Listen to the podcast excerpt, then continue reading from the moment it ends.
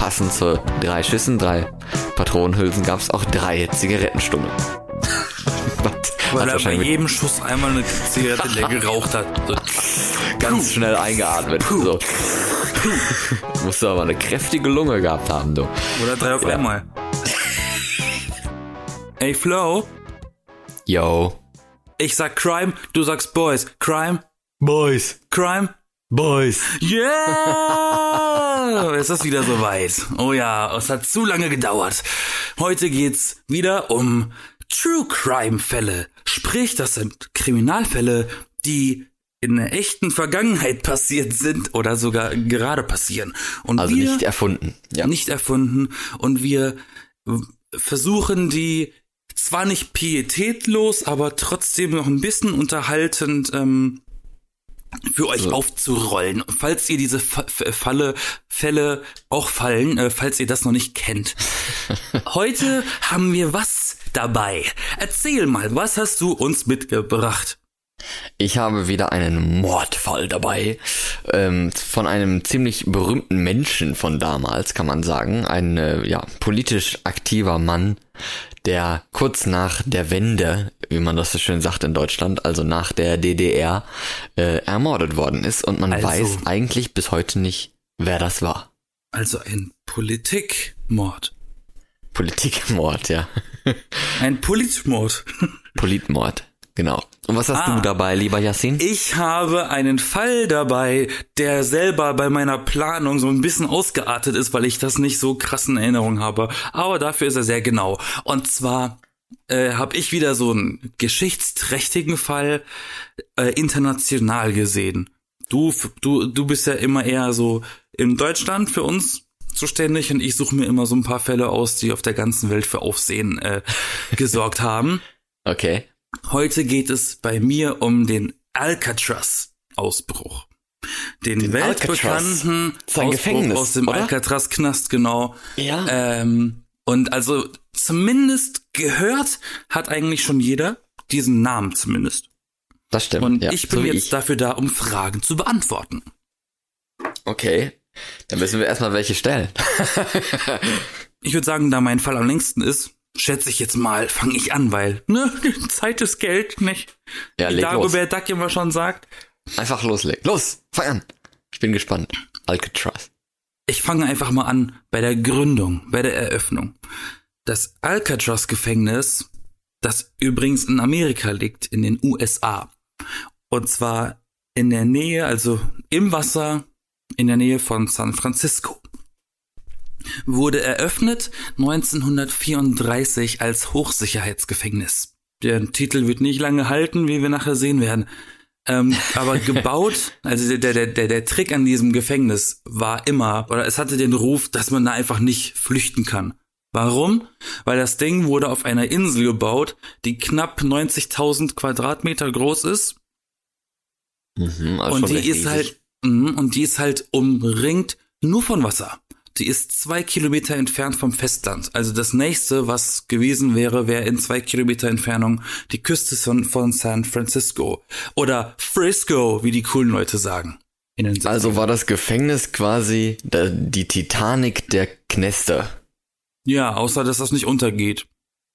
Ja, aber äh, schwimmt ja. Nee, weil, weil man ja, aber weil man nicht ausbrechen kann und dann hat man es ja doch. Ja, richtig, richtig. Es hält, äh, es hält nicht den Titel Genau, bei der Titanic war es ja ähm, was? Das sinkt Unsin nicht, ne? un unsinkbares Schiff. Hättest ja. du gedacht. Ja, vielleicht sollte man das ein bisschen. Diese Marktstrategie ist nicht so erfolgreich, ne? Diese, nee, Titel, diese Titel geben, ja, so eine Versprechen aussprechen, die dann nicht, äh, egal. Äh, ja. Deswegen vielleicht macht man das heutzutage nicht mehr. Ich wollte gerade sagen, vielleicht lässt man es deswegen heute einfach sein. Genau. Außer Elon Musk hat man auch gesehen mit diesem, mit diesem Panzerauto da. Die Scheiben sind nicht einzuschlagen. Komm her mit dem Hammer, Angestellter. Ups. das war ah, sehr witzig. Da ähm, waren die halt noch nicht eingebaut. Ja gut, aber zurück zum Gefängnis. ja, richtig. Das Wasser drumherum, um diese komplette Insel, ist ein bisschen kälter gewesen. Immer noch kalt. Und zwar ist das das ganze Jahr über zwischen 8 und 12 Grad Celsius warm. Nur. Noch dazu kommt, dass dieses Wasser, diese, die, ja, ne, die, die See umherum eine starke Strömung hat, die ins offene Meer äh, geht. Und das sind alles diese Vor Vorkehrungen gewesen, um dann Knast zu bauen, von dem man nicht flüchten kann. So arschkaltes Wasser, Strömungen, in denen du sterben könntest. Wer will da schon flüchten? Na, hat auch lange gehalten. Also wie gesagt, 1934 wurde das eröffnet. Aber über die Jahre, ne, ist nur ein paar Jahre vergangen, äh, ist das Ding halt immer mehr verfallen, ne? Weil das Budget für Reparaturen war sehr klein für dieses Gefängnis. Dementsprechend war auch dann der Zustand zum Zeitpunkt des Ausbruchs eher. Das ist irgendwie so typisch USA, oder? Wenn es um Knast geht oder so, dann verfallen die immer, dann sind die irgendwie immer komisch geleitet und die Menschen da drin äh, leiden irgendwie auf eine Art und so. Das ist irgendwie, hört man da ja. häufiger mal was von, finde ich. Also du bist doch gut in Mathe, nicht wahr? Ja, äh, vielleicht. Genau. Jetzt überleg, jetzt, jetzt überleg mal. 1934 wurde es eröffnet und 1962 spielt unser Ausbruch. Okay. Das sind also. knapp 30 Jahre. Ja, genau. In der Zeit kann sehr viel, besonders in einem Gebäude, das wirklich buchstäblich auf Wasser gebaut ist, viel passieren. Ähm, mm, ja. an, an, an Modrigkeiten alles. Und das spielt ja auch alles ein bisschen in die Karten für den Fall. Aber ich ja, gehe jetzt erstmal auf die Crew zu. Ne? Also um wen handelt es sich? Wer ist geflüchtet? Und zwar waren das ursprünglich vier Leute. Zwei Brüder, die Brüder Anglin, die saßen übrigens wegen einem Banküberfall. Dann gab es einen gewissen Frank Morris. Dieser ist seit er 13 gewesen war in verschiedenen Knästen, äh, Knasten, äh, äh Gefängnissen gewesen. Ja. Er wurde als Kind verlassen von seinen Eltern, also er wurde wirklich so ein Kind auf der Straße alleine. Äh, deshalb wahrscheinlich viel Schabernack getrieben und deswegen oft im Gefängnis gelandet. Und in Alcatraz war er dann auch wegen einem Banküberfall. Da war er aber schon äh, 33, nicht mehr 13. Zur Aufklärung. Knast hat übrigens keinen Plural, habe ich gerade nachgeguckt, aber mach weiter. Was? Knast hat kein kein Plural. Ein Knast, zwei Knast. Oder einfach gar kein Knast. Also ein Knast und. Ja, gar kein Knast ja. wäre am besten, ne? Weil wenn man sich an die Regeln hält, muss man auch nicht in den Knast. Lol. Ja, okay. Der gut. vierte im Bunde war Alan West. Nicht zu verwechseln mit Adam West, der Batman-Darsteller. Nein, äh, Alan West. Dieser hatte ein ähnliches äh, Schicksal wie Frank Morris. Nur ein Jahr später, äh, der ist mit 14 zum ersten Mal in den Knast gekommen und hat auch dann schon einige abgeklappert bis zu diesem Zeitpunkt. Warum er in diesem Fall saß, weiß ich nicht. Mhm. Diese vier haben sich zusammengetan, um äh, auszubrechen, weil die hatten keine Lust, im Knast zu sein. Aber angefangen hat das Ganze 1960. Zwei Jahre zuvor hat West äh, diesem Morris von seinem Plan erzählt, auszubrechen. Weil ähm, dieser West hatte unfassbar viel äh, Wissen was dieses komplette Gebäude angeht. Wodurch denn? Da, da, dazu komme ich gleich. Okay. Ähm, aber der, der Grund, warum man das weiß, zum Beispiel jetzt, ist, er hat nämlich diesem Morris, diesem Frank Morris, erzählt, auf was sein Plan basiert. Und zwar wusste West von diesem, von, von offenliegenden Luftschächten. Also von einem bestimmten. Er wusste, es gibt einen offenliegenden Luftschacht im Zellblock B, der nicht mit Zement versiegelt war, wie alle anderen eigentlich. Ne, alle anderen äh, äh, Luftschächte waren eigentlich versiegelt, aber dieser eine nicht. Und warum er dieses Wissen hat? Er hatte Kontakt aufgebaut oder Kontakte aufgebaut zur Wartungscrew von Alcatraz.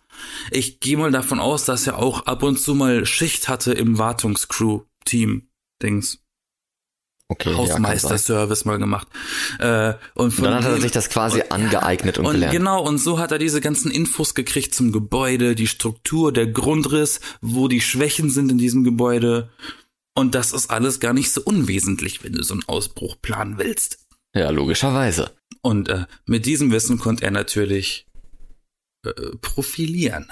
Und im September 1961, ich, äh, man wird, es wurde nicht berichtet, wie sie zu diesen zwei Brüdern gekommen sind, aber da waren sie schon zu viert, ähm, haben sich alle vier gewünscht, dass sie eine Zellenverlegung bekommen, sie würden gerne im Zellblock B untergebracht werden, weil, das haben sie natürlich nicht zu ihrem Wunsch zugefügt, direkt über denen dann dieser offene Luftschacht, dieser Lüftungsschacht ist. Das Geile ist, es wurde genehmigt. Okay. Äh, Es ist ein Knast, es ist das Hochsicherheitsgefängnis, es ist zu der Zeit wahrscheinlich das krasseste Gefängnis überhaupt gewesen. Und die sagen dann, ich würde gerne in eine andere Zelle. Und die sagen einfach mal, ja, okay. Es gibt ja auch immer diese. Die, also, die waren alle gibt, nebeneinander. Das heißt, Ja, es gibt- du, war, du es warst gibt auch zwar diese- im Knast, aber du hattest deine, de- du hattest deine Bros und deine Kumpel um dich rum. So schlimm kann es dann auch nicht gewesen sein. Nee, aber desto krasser du quasi lebst in den USA im Gefängnis, so also desto höher die Strafe ist, so die, die in der Death Row sitzen, ne, also die Todesstrafe befürchten wegen irgendwelchen High Crimes, die haben ja eigentlich das luxuriöseste Leben im Knast. Was irgendwie auch nicht so das, ganz richtig irgendwie ist, ist ne? halt voll cool. Überleg mal, allein schon, dass die zwei Brüder äh, im selben Knast gelandet sind, das macht die Strafe ja schon ein bisschen, ein bisschen angenehmer. Ja, kann ja sein. Aber ich meine, wenn, wenn die ihr ganzes Leben da verbringen sollen oder so, ist okay, klar, will man denen das ein bisschen äh, angenehmer machen. Aber dass dann vielleicht Leute neidisch drauf sind, die in so einem geringeren, niedrigeren Strafenknast sind und dann halt härter da leben müssen, ja, ist jetzt auch nicht so gerade ganz richtig. Aber gut, weiter. Ich stelle mir halt Text. vor, wie dieser Strafbescheid nach Hause kommt zu den beiden so. Äh, und dann gucken, gucken sie, und, wo bist du gelandet? Im Alcatraz. Yes, ich auch. Oh mein Gott, das wird so cool. Das ist so wie so ein College, weißt du, wie so eine Uni. Ja, College stell ich mir das ein Bescheid. bisschen vor. Oh, wir sind im gleichen gelandet, wie geil. Hoffentlich haben wir Zellen nebeneinander. Ähm, Ja. so stelle ich mir das halt vor unter Brüdern. College Bescheid, Knast Bescheid. same, Immerhin same. haben die auch zusammen diese Bank überfallen. Also sie haben schon einiges miteinander durch. Dann müssen sie es auch alles dann zusammen machen weiterhin, ne? Ja. Ja, dann weißt du auch, für wen du die Seife fallen lässt. Oh. Aber das wäre dann Inzest. Aber im Knast ist das egal. ähm, genau. Also der Wunsch auf Zellenverlegung für alle vier nebeneinander unter diesem praktischen Lüftungsschacht B, äh, Zellblock B, äh, wurde genehmigt. Das war schon mal der wichtigste Teil für diesen Plan. Und jetzt habe ich das mal in Phasen aufgeteilt. Ähm, in verschiedene Stationen, weil das ist schon ordentlich, was sie gemacht haben. Also ziemlich clever, ehrlich gesagt auch. Aber da kannst du ja selber ein Bild von machen. Und ihr auch, liebe Zuhörer. Ich fange an mit der Planung und der Phase 1, und zwar die Täuschung. Der Grundgedanke. Die Flucht war ja nicht nur aus dem Gebäude. Ne? Ja. Mhm. Du musst ja dann immer noch von dort wegkommen. Diese zwei Kilometer Wasserstrecke, ohne entdeckt zu werden, braucht ein bisschen Zeit. Also haben die ein bisschen Vorsprung gebraucht. Die mussten irgendwie äh, Zeit gewinnen. Ja. Weißt du, zwischen, zwischen, wir sind geflohen und die entdecken, dass wir nicht mehr da sind. Und da hatten sie eine Idee, die ist äh, echt gut, aber unheimlich. Und zwar haben die sich dafür Dummyköpfe gemacht, aus einer knetigen Mischung, so eine Mischung aus Seife und Zement und irgendwie noch, noch ein paar Sachen, haben da daraus so eine Modelliermasse gemacht und haben da ihre Köpfe nachgemacht, haben sie bemalt und mit Menschenhaaren beklebt. Dazu muss ich aber sagen, weil das mit ist ein bisschen gruselig, dass dieser Clarence Anglin, also einer der Brüder, äh, äh, Barbier gewesen ist und der hatte halt Zugang zu Menschenhaar. Dann haben sie das benutzt, um das draufzukleben, alles. Und dann haben sie diese, da komme ich aber später nochmal drauf zurück, die Köpfe dann ins Bett gepackt, damit das so aussieht, als würden die noch pennen. Ja, als wären das, die da. Und das war, äh, das war der Vorsprung, den sie sich dadurch geholt haben. Wird sich noch herausstellen, dass das klappt. Jetzt sind wir schon in Phase 2. Der Ausbruch. Dafür ähm, haben die in jeder Zelle ein Lüftungsgitter ausgemacht, das jeweils 12 Zentimeter mal 24 Zentimeter groß ist. Hm, ne? ähm, und da ja West dieses Wissen hatte über das Gebäude, konnte er auch sagen, dass diese Wände zwischen Zelle und Lüftungsgitter, weil das war, die Gitter waren immer am anderen Ende des Zimmers, also quasi hinten, wenn man das so sagen kann. Äh, wenn das, wenn, wenn, wenn, wenn die Gefängnisgitter, Zellengitter vorne sind, dann war das hier hinten, Rückseite beim Bett, waren diese Lüftungsgitter. Und äh, der hat dann durch sein Wissen vom Grundriss und alles sagen können, dass die Wände zwischen Zellenwand und hinten dran nicht mal 15 Zentimeter dick sind. Das ist nicht viel für eine Wand. Ah, ja, aber und? Also will man die dann einfach Und- eintreten oder wie? äh, nee, pass mal auf. Äh, die haben natürlich sich dann da, dadurch vor, vorgenommen, okay, sie machen diese Löcher größer, um durchzupassen. Ja, und wie haben sie das gemacht? Sie haben monatelang, also diese ganze, dieser ganze Ausbruch hat sich über Monate gezogen. Die haben monatelang Löcher in ihre, in ihre äh, Wand an der Stelle vom Gitter gemacht. Und das waren immer ganz viele kleine Löcher, die ganz nah aneinander waren. Du kannst dir ein bisschen vorstellen wie so eine Perforierung, ne? Kennst du? Diese vorgefertigten Löcher, wo du dann so eine Briefmarke abziehst, damit die so getrennt ist oder so, ne? Eine Okay, ja. Perforierung. Perforierung. Und dafür haben die benutzt einen Löffel und einen Motor von einem Staubsauger. Keine Ahnung warum. Die waren sehr einfallsreich. Das war, das, das war das Werkzeug für die, um Löcher in die Wand zu machen. Löffel und einen Staubsaugermotor. Ja, und dann? Und über die, ja, über die Monate haben die halt ganz viele Löcher bei sich jeweils, bei jeder für sich in seiner Zelle gemacht. Und zwar so eng aneinander, dass du halt dann wirklich diese Wand abtrennen konntest, so. Das Gitter rausziehen oder eindrücken. Eins von beiden. Ich schätze mal eher eindrücken. Aber hat man das denn nicht gemerkt? Dass da plötzlich Nein, ganz viele weil Löcher jetzt sind? kommt, ja, jetzt kommt, jetzt kommt das Clevere. Also die haben dann immer schön gebohrt ne, und gehauen, Perforierungen in die Wand gemacht.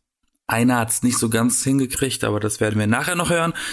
Äh, warum sie es nicht gehört haben, äh, war, weil die hatten so eine, so eine Happy Hour im Knast. Im Alcatraz gab's eine Happy Hour. Einmal am Tag durften Insassen, die Musik spielten, ihre Instrumente spielen. Und genau in dieser Stunde haben die das äh, ausgenutzt, um Krach zu machen, weil den hat man da nicht gehört. Okay, aber Diese, also während die anderen ihre Mundharmonikas und ihre Gitarren gespielt haben, haben die ihre Wände eingehauen und sind dann untergegangen in diesem Musikbett. ja gut. Haben sie alles gut ausgedacht und ausge, ausgeklügelt. Und diese, und diese Löcher, die sie dann in der Wand hatten, haben sie dann eben mit ihren Musikinstrumenten und mit äh, selbstgemachten Bedeckungen aus Pappe versteckt. Heißt, Ah, stand, okay. stand jetzt, jeder von, nee, drei von den vier Insassen haben schon ein Loch in der hinteren Wand, ein verstecktes Loch, in das sie durchpassen. Wo führt dieses Loch hin? Das Loch führt in einen Korridor, also so eine Wartung, quasi so ein Wartungsflur mit so Rohren und Anschlüssen und so, die hinter die Zellen führen, also quasi eine, eine Zwischenwand. Zwischen Außenwand und Zelle ist nochmal so ein, so ein Zwischenraum. Und da sind sie gelandet. Und das war ganz gut für die, weil dieser Zwischenkorridor natürlich grundsätzlich nicht bewacht ist. Ne? Also warum sollte sich eine Wache in irgendwelche Hausmeisterflure stellen? Ne? Wobei, heutzutage, weiß ich gar nicht. Gibt's Kameras. Stimmt. Ähm, von, aber von, von diesem Korridor aus kletterten sie eine Empore hoch und sind dann in so einem versteckten Zwischenraum gelandet. Kannst dir vorstellen, wie so ein Raum über der Zelle nochmal, also eine zweite Etage, die ungenutzt ist. Also hatte quasi jede Zelle einfach noch 15 Räume nebeneinander. Ja, genau. Also oben drüber Wie war so ein Schloss, Also, ne? Die weiß Zelle ob ist quasi der Eingang und dann hast du halt Westflügel, Ostflügel. Ich, ähm, da gibt's so einen kleinen Übersetzungserror vielleicht bei mir. Also im, im Original hieß das ein Landing Area. Da es aber kein Landeplatz war, weil es war noch Indoor, habe ich es Zwischenraum genannt. Ja. Ähm, weil da kann ein, Flugzeug nicht landen, wenn es drin ist. Nee. Immer im Okay. Gebäude ist, außer, außer es halt absichtlich. Pff. Naja. Ähm, genau, aber die waren in diesem Zwischenraum und äh, den haben sie dann über mehrere Monate lang auch bearbeitet. Gearbeitet haben sie da drin und sie haben ihn bearbeitet für ihre Flucht. Äh, interessanterweise haben sie das äh, zufällig auch noch anders hingekriegt. So, also es wurde wohl festgestellt, dass ein paar oder alle vier im Laufe ihrer Inhaftierung offizielle Wartungsarbeiten in eben diesem Raum machen durften. Ja, also okay. die sind dann über den offiziellen Weg, nicht, nicht durch ihre Löcher da rein, sondern durch Treppengänge, was weiß ich, um dort halt äh, zu reparieren. Und da hat sogar hier unser, unser Gefreite West, der, der das Fachwissen hat, sogar auf Anfrage von den Wachen Decken bekommen, um seine in Anführungszeichen vermeintlichen Malerarbeiten, die er gemacht hat, offiziell zu bedecken, wegen Staub und so. Benutzte die Decken, die er von den echten Wachen bekommen hat, aber um deren Fluchtweg zu verstecken. Weil den durften natürlich die anderen nie sehen, die offiziellen Leute. Mhm. Es wird, jetzt wird es ein bisschen kompliziert. Also wir sind immer noch in diesem Raum. In diesem Zwischenraum über den Zellen. Diesen Ort haben sie jetzt aber auch noch für sich äh, als geheime Werkstatt benutzt. Und deshalb auch die Decken, von äh, die, er- die er verlangt hat, um Sachen abzu, abzudecken, um zu verstecken. Weil die dort eben ihre Sachen auch gebaut haben, die sie gebraucht haben. Unter anderem eben diese Dummies, diese Köpfe, von denen ich erzählt habe. Und jetzt schreiben wir den 11. Juni 1962. Jetzt geht es um die Wurst. Okay. Ähm, heute wird ausgebrochen. Jetzt kommt die größte, lustigste, ungünstigste Wendung am ganzen Fall. Alan, äh, nicht Alan, doch Alan West, kam gar nicht selber aus der Zelle raus. Nie. Der hat es nie geschafft, seine Wand rechtzeitig zu äh, öffnen, dieses Loch. Und? Das heißt, er ist der Einzige gewesen, der da nicht hochgekommen ist und er wurde zurückgelassen. Die sind ohne ihn abgehauen. Was halt fies ist, weil er die ganzen Infos gehabt. Und dann lassen sie ihn da. So. Aber warum ist er denn auch nicht durchgekommen? Warum haben die denn auch nie darüber geredet? Ähm, hey, wie weit also, bist du denn ja, schon? Also, das habe ich, habe ich mich auch gefragt. Da habe ich keine Info zu, aber er hat das einfach nicht geschafft in derselben Zeit. Und wir reden hier von Monaten, das zu machen. er wollte vielleicht, einfach. Vielleicht hat er einfach am meisten für die zugearbeitet und hatte einfach keine Zeit dafür.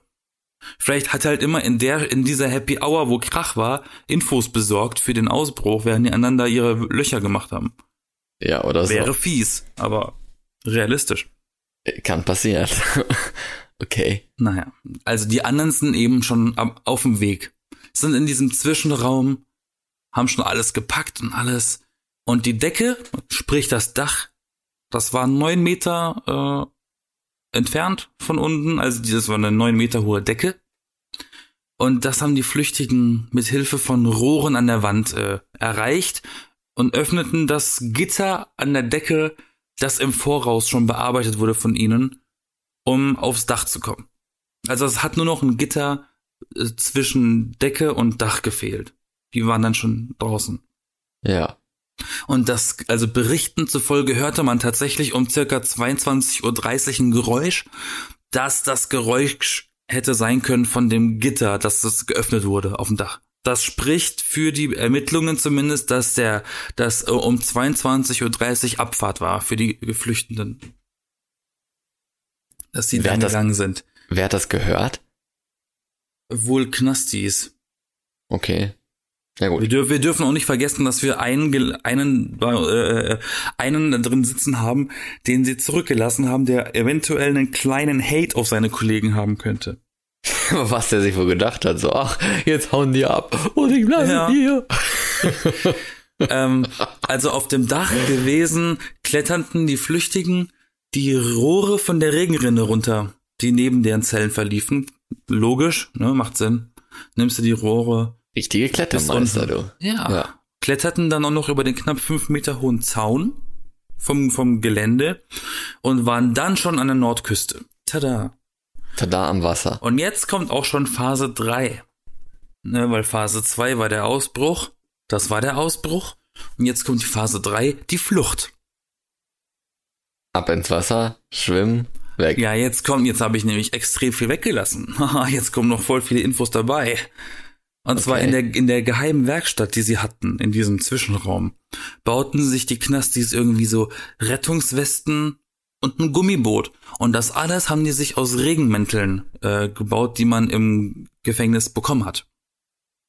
Ah, Jetzt, was ein bisschen weird wird, die haben halt über 50 Stück gesammelt.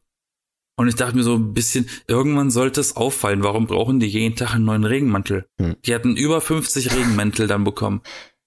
So jeden Tag, ich brauche einen neuen, ich habe meinen kaputt gemacht, äh, ich habe ihn vergessen, äh, ich habe drauf gekackt. Also ich glaube, die, die Löcher, die Löcher hätten eher auffallen sollen. ja, die waren ja bedeckt mit Gitarren und Pappe.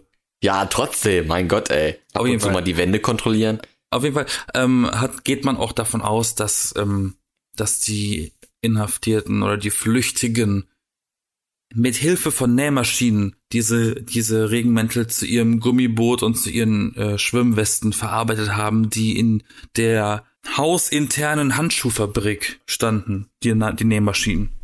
Mhm. Kennst du ja, ne? Im Gefängnis haben die immer so verschiedene Räume, weil die einen müssen Wäsche waschen, die anderen machen irgendwie für Postkarten, für Touris, die anderen machen, da hatten ja, ja. wohl noch so einen Nähraum. Werk Werkstätte und so weiter. Genau. Ja. Dann haben die quasi, wo haben die denn dann ihr Boot? Lacht das jetzt draußen dann oder wie? Das haben sie mit rausgenommen. Ach so. Ja, pass mal auf, die haben das Boot nämlich mit Hilfe von einem Musikinstrument aufgepumpt. Hä? Mit einer Konzert, so. mit einer Konzertina. Und zwar ein, äh, ein, ähm, ein, ein, ein, ein, ein hässliches Akkordeon, habe ich es genannt. Also ein hässliches kleines Akkordeon. Das haben die benutzt, um äh, das Boot äh, zu füllen mit Luft. Okay. Weil jetzt, ja, es kommt da noch viel mehr. Ich sag doch, der Fall ist echt lang. Ja, kürzt es doch ab. mein Gott. Nee, nee, geht ja gar nicht. Genau. Und jetzt sind wir wieder bei unserem sitzen gelassenen. Der hat nämlich dann auch im Nachhinein beim FBI gepetzt, was denn der Plan gewesen ist. Kann ich schon sagen. Äh, und der Plan war ursprünglich, wenn die da außen Gebäude sind und am Wasser und das Boot ist gefüllt, dass sie dann von Alcatraz drei Kilometer nach Norden zu Angel Island schwimmen mit dem Boot und von da aus zum Festland. Dort wollten sie ursprünglich ein Auto klauen und neue Klamotten. Und das hat halt alles dieser West gepetzt eben. Ja, jetzt, und? Jetzt sind wir ähm, am Zeitpunkt nächster Morgen nach der Flucht. Was passiert? Der Cop äh, merkt in der Zelle, die wachen nicht auf, was ist da los? Warum pennen die immer noch? Mm, mm, mm, geht in die, geht in die Zelle, stupst den einen am Bett an, plötzlich fällt da so ein Kopf vom Bett runter und dann merkt er, oha, die sind geflüchtet. Ich hätte anders reagiert, wenn da so ein Kopf rausfällt, aber. Oha, ich der wurde geköpft. Judge. Ich stell dir mal vor, du machst das in der Zelle, stupst da den Typen an und dann kullert da der Kopf runter, dann fühlst du dich mal schuldig, dass du vielleicht ein bisschen zu viel gerüttelt hast.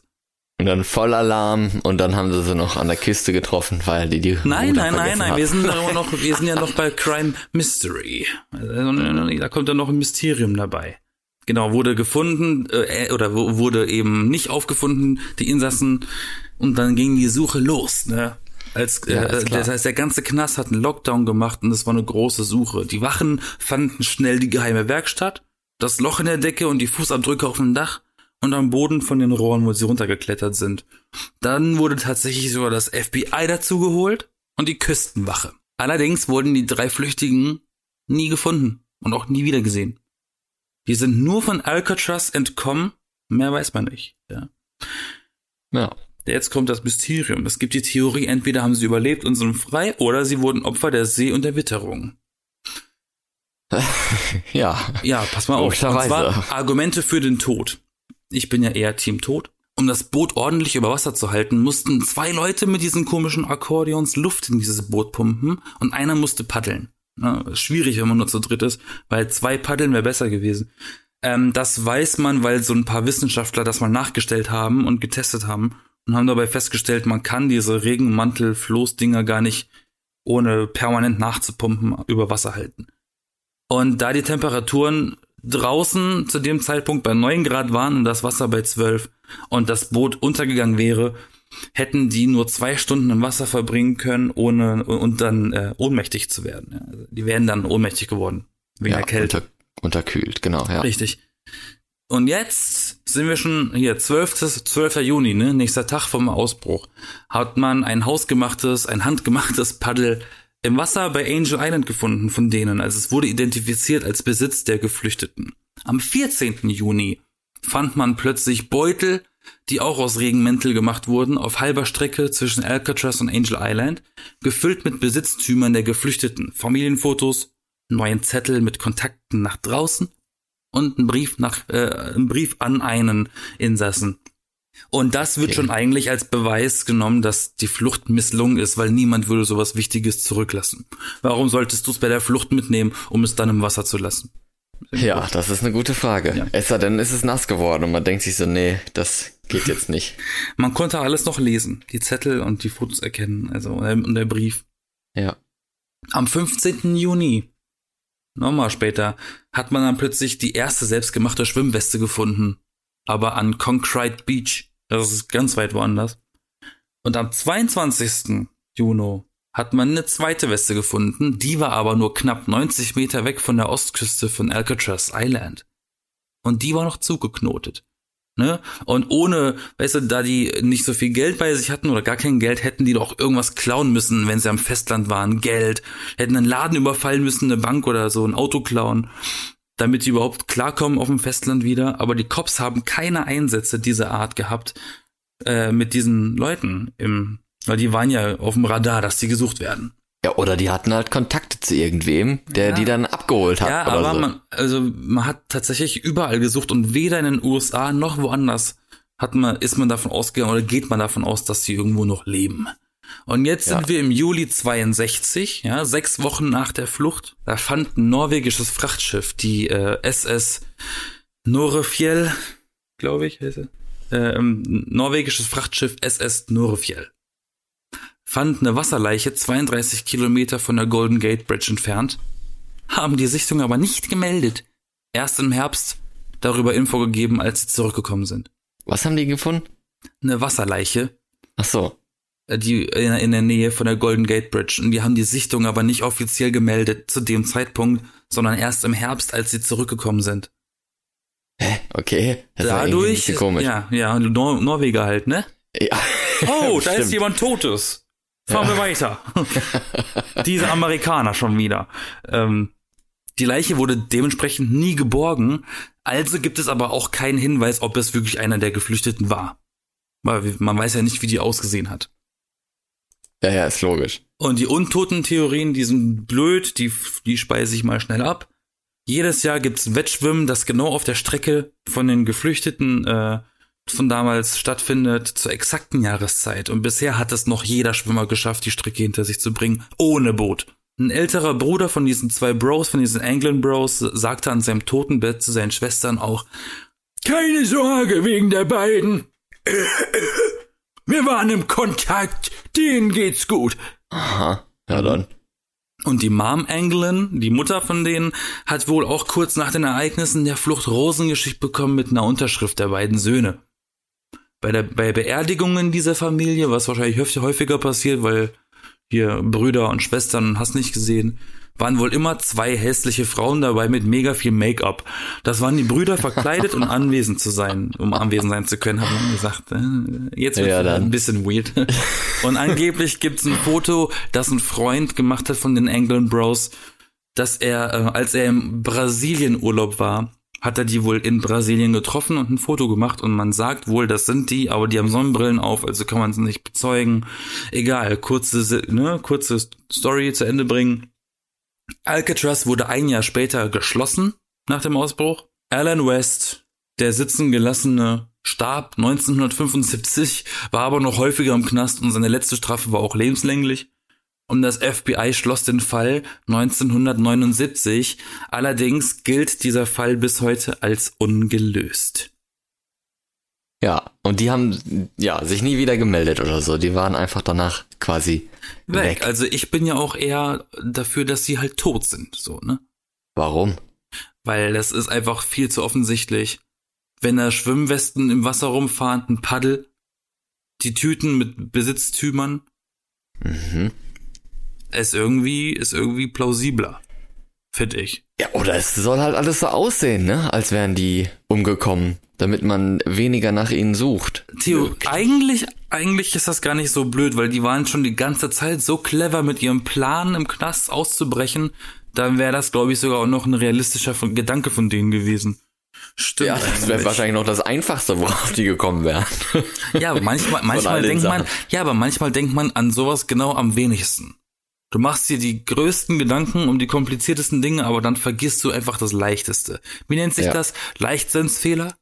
Kann sein. Möglich, ich weiß es nicht. Wie in Mathearbeiten, wenn man dann sagt, oh, Leichtsinnsfehler, du hast das Pluszeichen vergessen. Äh, Ja, stimmt.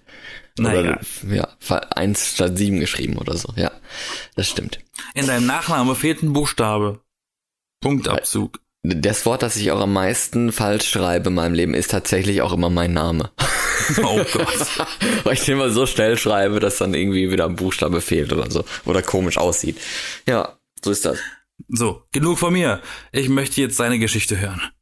Ja, bei mir geht es um einen Mord und zwar an dem ersten Treuhandchef Detlef Carsten Rohwedder. Schon mal gehört? Nochmal bitte? Detlef Carsten Rohwedder. Nee, Schon mal von der Treuhand gehört. Ich kenne Treuhandfonds. Treuhandfonds, ja. da hat's ja was ähnliches damit zu tun. Ja, auf jeden Fall war der der Chef der Treuhand damals und ist am Ostermontag und gleich, gleichzeitig dem nationalen Scherztag, kann man ja sagen, am 1. April 1991 erschossen worden. Und das ist ja jetzt exakt 30 Jahre her, ne? 1991. Der Rohwedder, der war damals Staatssekretär der SPD, auch mal eine Zeit lang im Bundeswirtschaftsministerium in Westdeutschland, also damals in Bonn dann die Hauptstadt. Später hat er noch den, den, den, ähm, den Stahlkonzern Hösch saniert und er war auch zweimal Manager des Jahres 1983 und auch 1990 und 1990 wurde er dann eben am 3. Juli vom Ministerrat der DDR, ne, das war ja dann quasi ja, ein ja, dreiviertel Jahr nach der Wende, ne, 1989, Mauerfall und so, wir erinnern uns. Ja, vom Ministerrat der DDR wurde er dann zum Vorsitzenden der Treuhandanstalt bestimmt 1990 und am 1. Januar 1991, dem ersten Tag des Jahres, hat er dann das Amt des Präsidenten der Treuhandanstalt übernommen. Genau. Und seine Aufgaben als eben dieser Präsident der Treuhandanstalt war die Sicherung, die Neuordnung und die Privatisierung des Vermögens der volkseigenen Betriebe der DDR. Und das war natürlich eine Mammutaufgabe, ne? Also das war jetzt nichts für ja, nix für Idioten und eigentlich auch nix, was jemand gerne gemacht hätte mit einem super Erfolg. Also das konnte man eigentlich nicht erfolgreich machen diejenigen, die vielleicht ein bisschen Geschichte kennen und so, wissen ja, ne, DDR und so, die waren ja eigentlich alle pleite, hieß es immer, ne? Die Firmen damals. Und damals war ja eigentlich alles staatlich, ne? Mehr oder weniger in Ja. der DDR. Genau, also, ähm, damals sollte diese Treuhand eben die soziale Marktwirtschaft, ne, das deutsche Prinzip quasi oder das damals ja westdeutsche Prinzip in der DDR etablieren, also dann Effizienz und Wettbewerbsfähigkeit der Unternehmen sichern, privatisieren oder halt, wenn das alles nicht möglich war, dann sollten die Betriebe stillgelegt werden. Zum großen Unmut ne, der DDR-Bevölkerung oder der Arbeiter damals in der DDR, die eben in diesen Betrieben gearbeitet haben. Das war ja nicht schön, ne, wenn dann das ganz, also der ganze Betrieb verkauft wurde und vor allem, wenn die dann auch keine Arbeit mehr hatten und so weiter. Also ja, das war viel Un Unwohlsein und so damals mit Thema Arbeit und so weiter. Aber zurück zum Treuhandchef, ne? Detlef Carsten Rohwedder, 1. April, der Ostermontag 1991. Da wurde er tatsächlich in seinem eigenen Haus, in Düsseldorf hat er gelebt, in einem Wohnhaus im Stadtteil Niederkassel, wurde er im ersten Stock seines Hauses von einem Heckenschützen durchs Fenster erschossen. Und dann hat sich herausgestellt, dieser Schuss, der fiel aus 63 Meter Entfernung aus einem nahegelegenen Schrebergarten. April, April. Ja, könnte man meinen. Und es fielen insgesamt drei Schüsse. Der erste davon hat ihn schon tödlich verletzt gehabt. Der zweite hat seine Frau getroffen noch, die aber nicht davon gestorben äh, ist. Und ein dritter Schuss dann noch ein Bücherregal.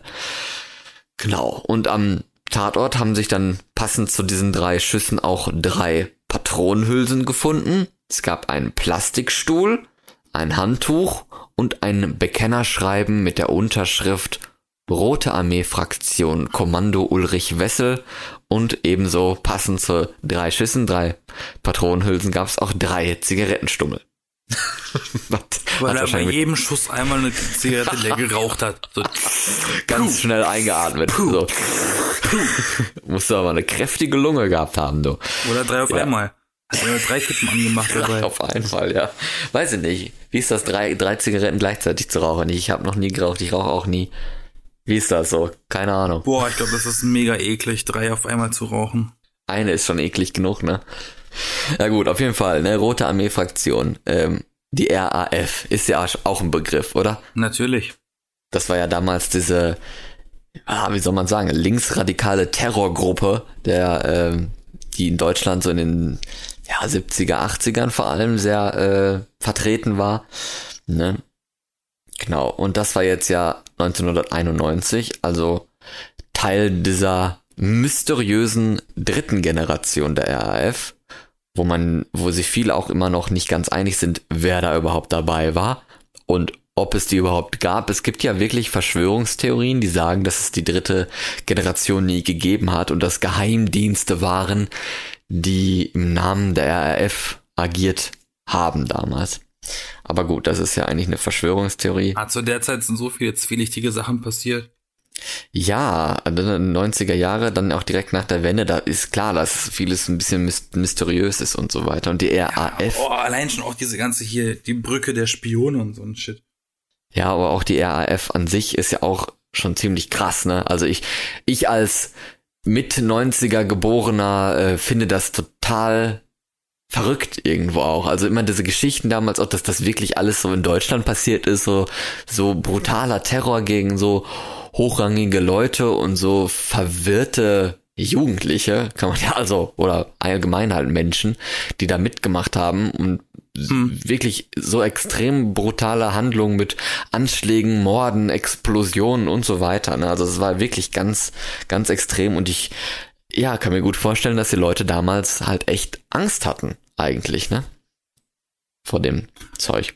Ja, oder Vielleicht ist auch einfach nur der Unterschied, dass die Kinder heute halt am Computer Leute erschießen, dann müssten sie es nicht mehr draußen machen. ja, von RAF zu GTA, ne? das ist ein ja. schöner Titel, das ist ein schöner Buchtitel ist ein, äh, ein besserer Weg, als wirklich Menschen zu erschießen. Lieber am Computer oder so, genau. Ja, okay. Also, wie gesagt, am Tatort wurde auch ein Handtuch gefunden, hatte ich ja gesagt. Und das konnte dann 2001, ne, also zehn Jahre später, mit so ein bisschen DNA-Analyse, wo die ja auch noch relativ jung war, die DNA-Analyse 2001. Da hatte man nämlich auch Haare drauf gefunden und dann konnte man feststellen, ach, dieses Haar, was da drauf war, das gehörte dem verstorbenen RAF-Mitglied Wolfgang Grams. Auch schon mal gehört? Nö. Das ist derjenige, der bei so einem SEK-Einsatz in Bad Kleinen erschossen wurde. Damals, was ja mega schief gelaufen ist. Ich weiß nicht, hast du da vielleicht schon mal was von gehört? Nee, erzähl doch bitte. Nee, erzähle ich nicht. Das wäre jetzt ein bisschen zu viel. Auf jeden Fall ist oh. er halt damals, das ist eine Episode für sich, glaube ich.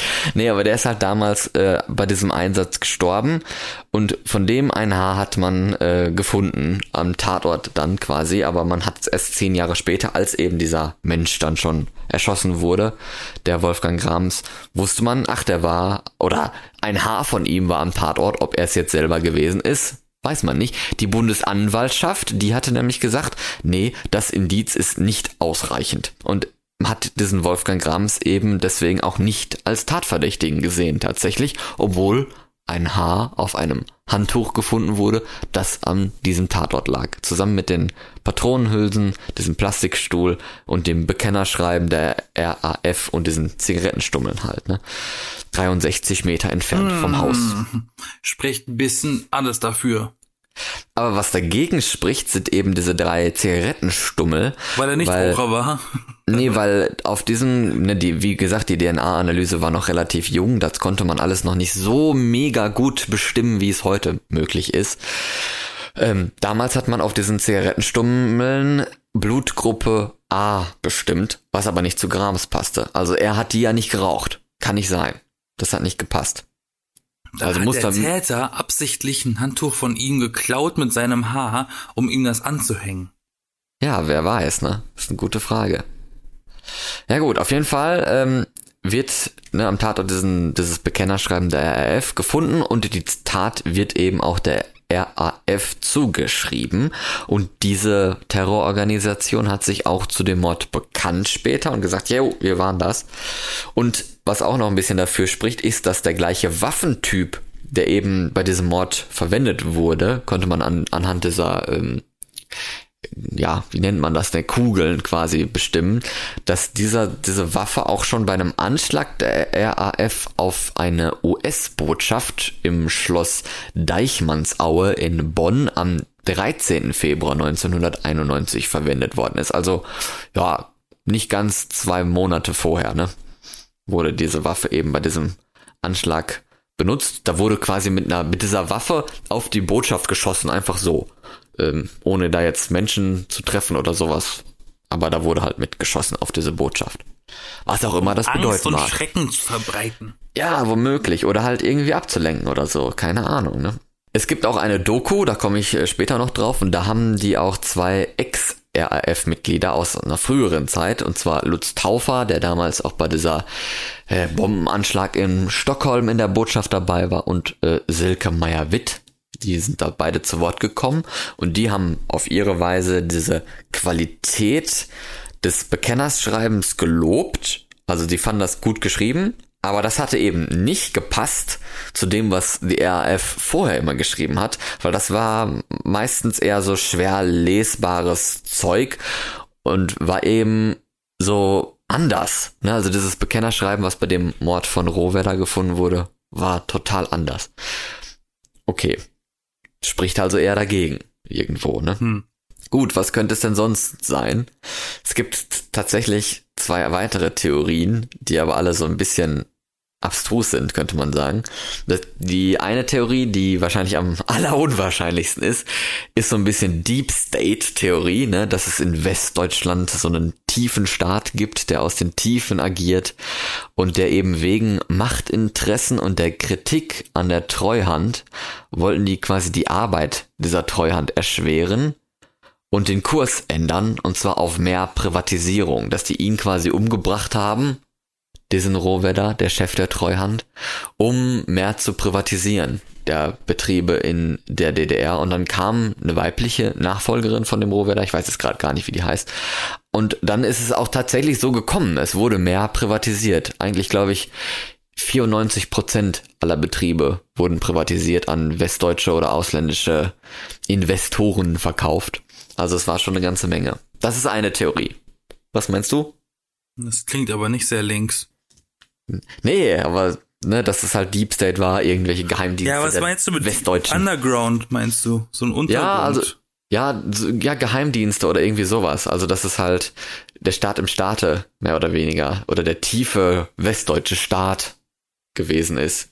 Das ist entweder Ja, also Private plausibel, plausibel ist es ja, wenn, wenn die Forderung vorher war und mit der neuen Besetzung das dann aus irgendeinem Zufall tatsächlich passiert ist. Ja, eben. Aber das lässt sich ja im Nachhinein natürlich dann immer so als logisch abtun, ne? Ja, Deswegen. eben. Ja, eine zweite Möglichkeit ist auch, dass, das war ja damals 1991 nach der Wende, aber diese ganzen DDR-Strukturen und so weiter, die gab es immer noch.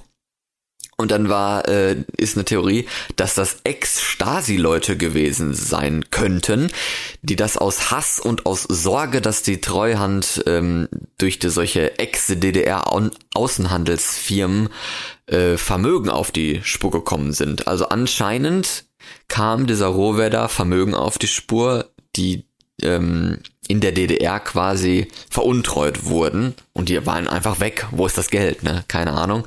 Und anscheinend wäre Rohwedder wohl dem auf, dem auf der Spur gewesen und dadurch meinten dann manche, das könnten Ex-Stasi-Leute gewesen sein, die den Rohwedder eben deswegen, weil er eben diesem Geld auf der Spur war, erschossen hatten.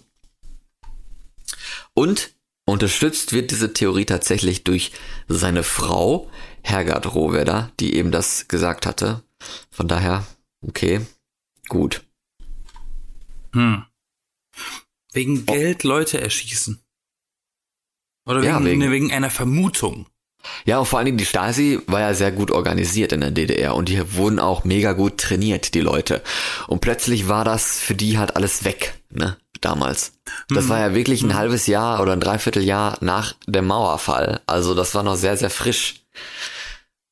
Könnte Das hat sein. noch wehgetan. Also die, die Ausrüstung und die Ausstattung und das Training hatten die ja, die Stasi. Ne? Ja. Gut, und ähm, die Frau von Rohwedder hat auch gesagt, dass, äh, dass er Morddrohungen erhielt, ne, der Herr Rohwedder. Und vier Tage vor dem Anschlag hat sie sich auch tatsächlich an die Polizei gewendet und darum gebet, gebetet, ge- Gebeten.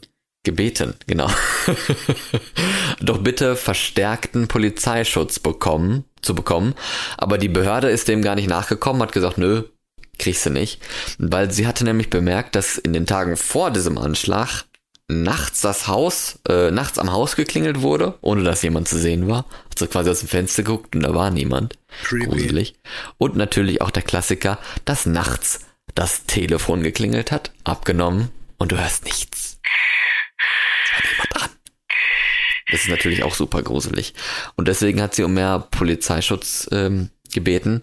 Und eine Sache ja auch noch, warum wurde er denn überhaupt erschossen? Tja, schlechter Polizeischutz.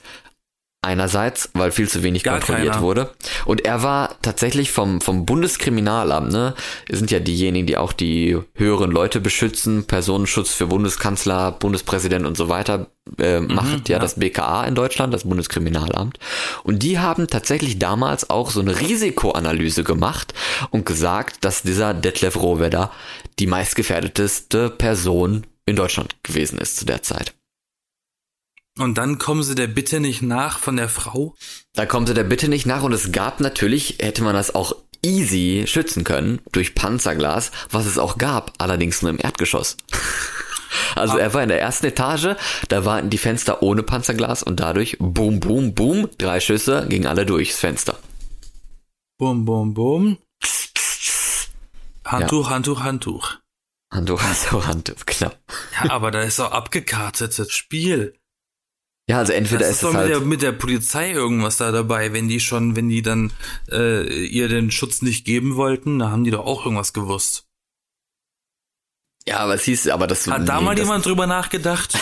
Bestimmt. Nee, der, ich glaube, der in, in dieser Doku äh, wurde auch noch gesagt, da war noch einer vom, ich weiß gar nicht, ob das der BKA-Mensch war, der irgendwie in der Terroreinheit war damals und der hatte diesen Terror, die Terrorismuseinheit oder allgemein das LKA in, in Nordrhein-Westfalen zur damaligen Zeit kritisiert, weil die so schlecht gearbeitet hätten, allgemein damals. Von daher kann halt sein, dass sie einfach dumm waren, ne? Tatsächlich. Und das überhaupt nicht ernst genommen hatten oder so. Oder gedacht hatten, okay, das, was wir jetzt machen, das reicht. Und dann hat es tatsächlich dann doch nicht gereicht, wie sich ja dann rausgestellt hatte. Na. Und die haben auch damals Fette dann, nachdem das passiert ist, haben die alles abgeriegelt. Die haben die Autobahnen gesperrt, die haben Ringfahndung gemacht, also alles angehalten, was in einem ja, Umkreis von so und so weit weg. Niemand verlässt diese Stadt oder kommt rein. Ja, und kontrolliert, aber die haben nichts aufgefunden und die wissen auch nicht, ob die vielleicht auch mit dem Boot irgendwie über den Rhein oder so gekommen sind, dann die Täter. Also ist tatsächlich mysteriös und Also ja, ungelöst. Es ist ungelöst. Bis heute weiß man nicht genau, wer ihn tatsächlich erschossen hat. War es wirklich die RAF? War es wirklich dieser Wolfgang Grams? Obwohl Es war er sein diese, Sohn. Es war sein Sohn. Der Weil der, weil der Sohn hat das Handtuch einfach genommen aus dem Badezimmer. Da waren die Haare von dem Herrn drauf, aber der Sohn hat geraucht. Er muss aber ein sehr junger Sohn gewesen sein, oder? Warum? Ich weiß gar nicht, wie alt er war. Der Wolfgang Grams, kann ja mal gucken. Wie alt war der denn? Wolfgang Grams. Der klang, der klingt alt. Geboren 1953. Ja gut, aber 91, naja, ne? Sind dann schon mal 40, über 40 Jahre. Boah, Da kannst du schon einen Sohn haben. Kannst du schon einen Sohn haben. Kannst Ja, du sogar schon einen 20-jährigen Sohn haben. spannende Theorie. Nee, aber wie gesagt, ne, war es die RAF mit diesem Typen? War es tatsächlich dann der Deep State der Westdeutschen, ne, durch die Machtinteressen und der Aber Oder war es dann am Ende doch die, die Ex-Stasi-Menschen aus Hass und Sorge? Aber dann, Also, dann, dann, wenn ich diese- jetzt sage, ich bin eigentlich eher dafür, dass, dass das ein abgekartetes Spiel ist mit der Polizei, dann ist das ja, dann spielt das ja eigentlich schon eigentlich Richtung Underground State, oder? ja, wahrscheinlich. Dann bin ich dafür. Aber es irgendwie macht das am allerwenigsten Sinn. Das ich. Macht, keine das Ahnung. ist doch am fischigsten. Wenn die, wenn, wenn Mutti nach, nach mehr Schutz ruft. Und die sagen, nee, nee, nee, kriegst du nicht. Und dann sagen sie im Nachhinein, ja, äh, hätten wir eigentlich wissen müssen, ist die gefährdetste Person Deutschlands. Unser Schuld. Entschuldigung. Kann passieren. Kann passieren, ja. Beim nächsten Mal. Und nächstes Neujahr ist aber leider tot, ne? Ja. Das ist doch super komisch. Ja, das, Das, ist auch super komisch. stutzig. Aber es kann halt einfach dumm gewesen sein, ne? Nee, es, es ist nicht dumm, wenn, wenn sie sogar die Gründe nennt, warum die diesen Schutz will. Und dann hörst du klar und deutlich, da hat jemand nachts geklingelt und ist abgehauen, also einen Klingelstreich gemacht und dann noch einen Telefonstreich. Ja, sie selber, die, die Frau, meint ja, dass das die Stasi war, ne? Die Ex-Stasi-Leute. Ja. Machen Kinder tagsüber. Nachts machen Kinder sowas nicht. nee, eher nicht. Aber es ist schon gruselig. Das ist es wirklich. Das ist schon ein gruseliger Fall, finde ich. Aber gut. Ne? Am Ende weiß man es nicht und es ist ja tatsächlich sehr brisant, weil eben der Ja, so eine geschichtlich wichtige Person war und auch sehr hochstehend. Ne? vielleicht hast du recht. Vielleicht auch nicht. Ja, auf jeden Fall letztlich, wie gesagt, weiß man es nicht. Da kann man jetzt quasi denken, was man will. Ähm, man kann auch hoffen, dass die Polizei noch mehr weiß, tatsächlich jetzt letzt, letzten Endes oder so, aber dann auch nicht alles weiß, wegen hier Täterwissen und so weiter. Ne, dass man da nicht alles verrät. Vielleicht sollten wir einfach jetzt mal wieder einen DNA-Test machen, jetzt wie er ein bisschen besser entwickelt ist. Ja, ich glaube, das geht aber nicht, ne? Weil das ist halt dann quasi benutzt worden damals und das ist weg. Warum? Die müssen nur, hä? Die haben nur Haare gefunden. Wir haben Selbst, wenn, ein du nur ein, Haar ja, selbst wenn du nur ein Haar findest, dann schneidest du das halt in kleine Stücke noch. Oder die, oder Haare, ja, tatsächlich mehrere. Ja, weiß ich nicht. Ich keine Ahnung, kann ja sein. Und die hatten drei Kippen, die haben wohl kaum drei Kippen auf einmal getestet. Ja, weiß ich nicht. Ich, hab, ich weiß es nicht. Keine Ahnung, das steht auch nirgendwo. Aber gut. Ach so, ja, ich wollte noch auf die Doku aufmerksam machen. Die gibt es nämlich bei Netflix zu gucken zu eben genau diesem Ah. Fall mit sich Interviews und so weiter. Glaube ich vier Teile oder so. Die habe ich alle mal am Stück geguckt gehabt, weil ich es tatsächlich sehr ähm, spannend fand. Und die heißt auf Englisch tatsächlich A Perfect Crime. Also das perfekte Verbrechen zu Deutsch übersetzt. Und auf Deutsch heißt sie aber Rohwedder. Einigkeit und Mord und Freiheit. Ist es eine Ami-Produktion? Nee, ist eine deutsche. Ah. Ja. Warum hast du den englischen Titel zuerst genannt? Weil ich äh, Perfect Crime eigentlich ziemlich cool finde als Titel. Ja. Mhm. Jo. Okay, das war die Crime Boys, ne? Die Bengal Crimes mit mir, Florian. Boys! Mit dir Florian, ja. Und mit mir Yassin. Ja, dann genießt noch schön den Sommer, ne? Bis nächste Woche. Schönen Start in die neue Woche. Wenn ihr Urlaub, Ferien habt oder so, ne? Genießt es. Bis dann. B -b -b Bye, bitch.